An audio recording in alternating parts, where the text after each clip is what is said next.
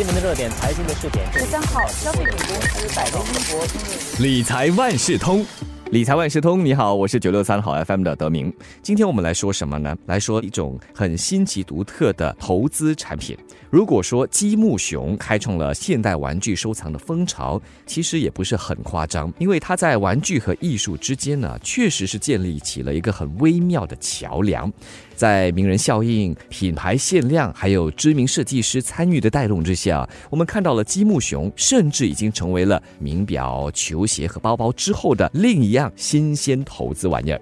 这一期的理财万事通，我就请华为媒体集团联合早报财经新闻资深高级记者李可爱为我们分析一下这积木熊被人追捧的原因。可爱你好。德明你好，首先就请可爱和我们说一说积木熊的由来。积木熊是 Datsuhiko Akashi 创办的，他是在一九九六年呢，首先创办了日本著名的玩具公司 Medicom Toy，然后他主要是做一些公仔玩具之类的。Medicom Toy 的第一个作品呢，最早期的就是 Kubrick。Kubrick 是一个以电影著名制作人 Stanley Kubrick 的名字命名。它的样子呢，如果你有看过的话，就好像一个 LEGO 的人形玩偶这样子。然后在二零零一年的时候，东京刚好举办了世界动漫人物大会。当时呢，主办单位就找上了 Akashi，说要设计送给与会者一个伴手礼。然后考虑到主办单位在短时间内呢要数百件玩具，再加上当年呢也是泰迪熊庆祝一百周年。阿卡西就想起了，不如我就把小熊的头就放在 Q B 的身子上，看那个效果会怎样。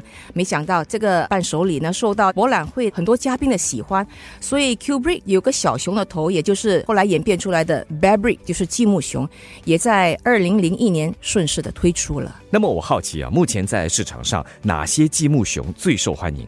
受欢迎的积木熊主要是名牌设计师啊，或者国际知名的奢侈品牌联办的。我就举个例子，比如已故的设计师大师老佛爷 Carl Lagerfeld，他也曾经是香奈儿 Chanel 的创意总监。他在二零零六年呢，就以香奈儿创办人 Coco Chanel 设计出了一个穿着像 Coco Chanel 那种经典的西装套装，还有珍珠项链的积木熊。当时呢是生产了全球大概有一千只，他们主要就是摆在店里做装饰，然后送给一些 V V I P。在二零一九年的时候，在著名的 Christie 拍卖会上，竟然出现了一只，而当时那一只呢，就是以三万美元成交的，大概是新币四万多。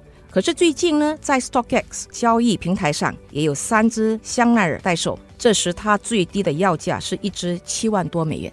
然后我们再看设计师本身呢，那老佛爷 Carl Lagerfeld，他也以自己设计出了一款积木熊，也是生产了全球一千只，他就放在他的店面当做摆设，也送了给他的 V V I P。这款积木熊在他去世之后也是相当受到收藏家追捧的。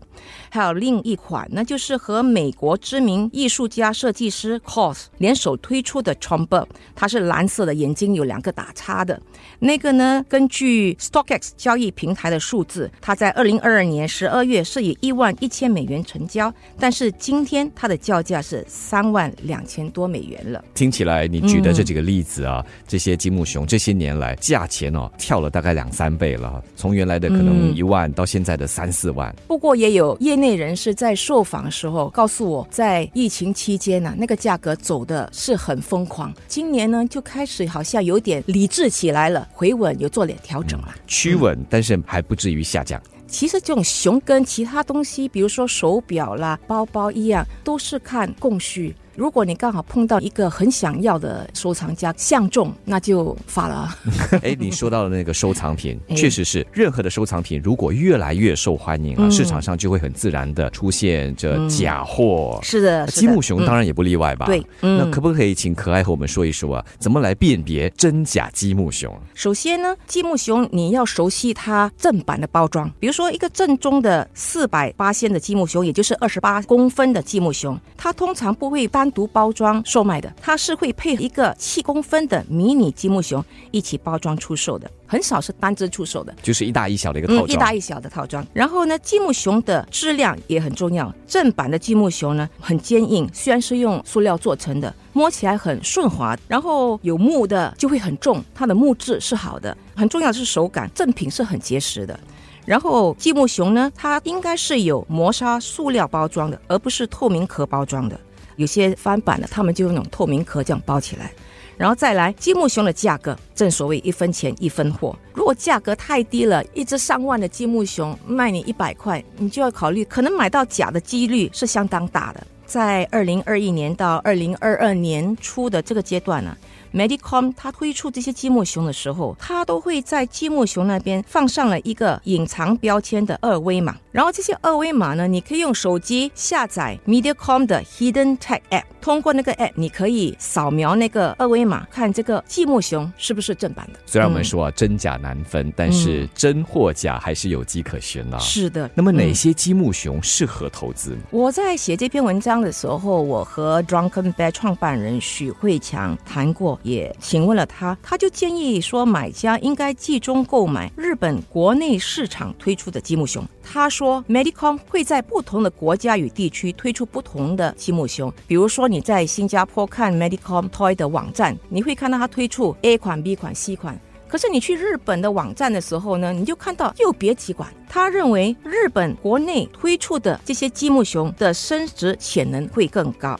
而这就是所谓的 Japan Domestic Market Product，简称 JDMP。虽然是那么说，但是在购买这 JDMP 的积木熊时，嗯，还要注意些什么？你在购买这些 JDMP 的时候，你要怎么样证明它是 JDMP 呢？所以，如果你可以跟卖家拿到那些邮购的文件，上面就会有寄信人是从哪个国家来的，这些资料都非常重要。当你收藏的时候，连这些资料都一起收。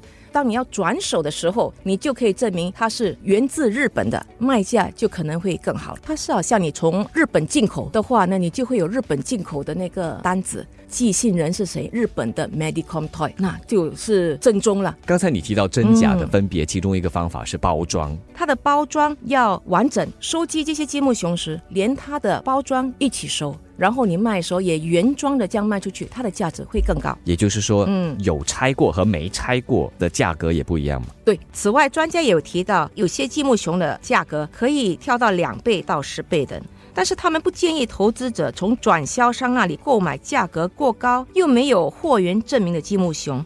因为当你要把这类没有货源证明的积木熊转手出去，而且你也发现价格已经被炒了几轮之后，你要转售到国际市场的就比较困难了。了解，嗯，那最后想问一下可爱啊，积木熊有没有最好脱手的时期啊？脱手的时期因人而异，看你要收多久了。可是我问了专家，他们就认为不应该等到积木熊翻了两倍到十倍才脱手。他建议投资者，如果可以在短期内取得十八仙或五十八仙的价格涨幅，应该是很满足了，然后就开开心心找下一只熊了。所以看人嘛，每个人不同吧，投资的要求也不一样。特别是像这样的一些收藏品哈，嗯，正如可爱也曾经说过嘛，嗯，要靠缘分。而且有时候你真的很喜欢，你给我十倍我都不卖。这一期的理财万事通就特别给大家提提这收藏品积木熊，可能会让你花上上万元来买它，这样的投资到底靠不靠谱呢？希望听了今天的解说，你会有一点点的收获。再次感谢华为媒体集团联合早报财经新闻资深高级记者李可爱。理财万事通每期提供你最需要知道的理财与财经知识。如果你想了解更多，可以到早报的 SG 搜索联合早报财经专栏理财解囊。我是九六三好 FM 的德明，我们下期再见。